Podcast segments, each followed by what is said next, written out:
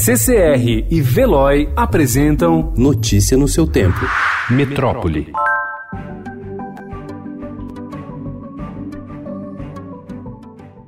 Mesmo sem caso de coronavírus confirmado no Brasil, o governo Jair Bolsonaro reconheceu emergência de saúde pública em território nacional por causa do avanço da doença, elevando o grau de risco ao nível 3, o mais alto na escala, anunciou nesta segunda-feira o ministro da Saúde, Luiz Henrique Mandetta. Nós vamos entrar no nível 3 por um ato discricionário do ministro da Saúde, para poder dar as condições dos demais órgãos poderem fazer contratação o cenário foi antecipado para dar mais agilidade administrativa ao governo para contratações de equipamentos de segurança, como máscaras e luvas para agentes de saúde, assim como para a operação da retirada de brasileiros que estão na região de Wuhan, na China, epicentro da doença.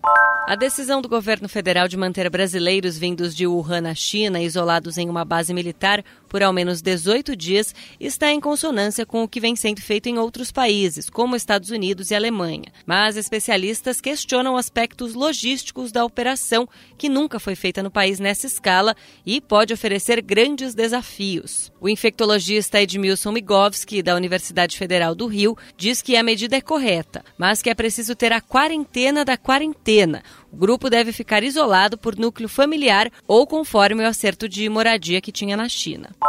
Uma das principais bandeiras educacionais da gestão Jair Bolsonaro, as escolas cívico-militares, terão uma série de regras sobre vestuário e comportamento dos alunos. Embora não tenha fechado a lista de colégios que receberão o programa nem contratado os militares que atuarão nas unidades, o Ministério da Educação definiu um manual de regras que os alunos deverão seguir, de como cortar o cabelo aos tipos de roupa proibidos. O governo prevê adotar o programa em 54 colégios de ensino fundamental e médio neste ano.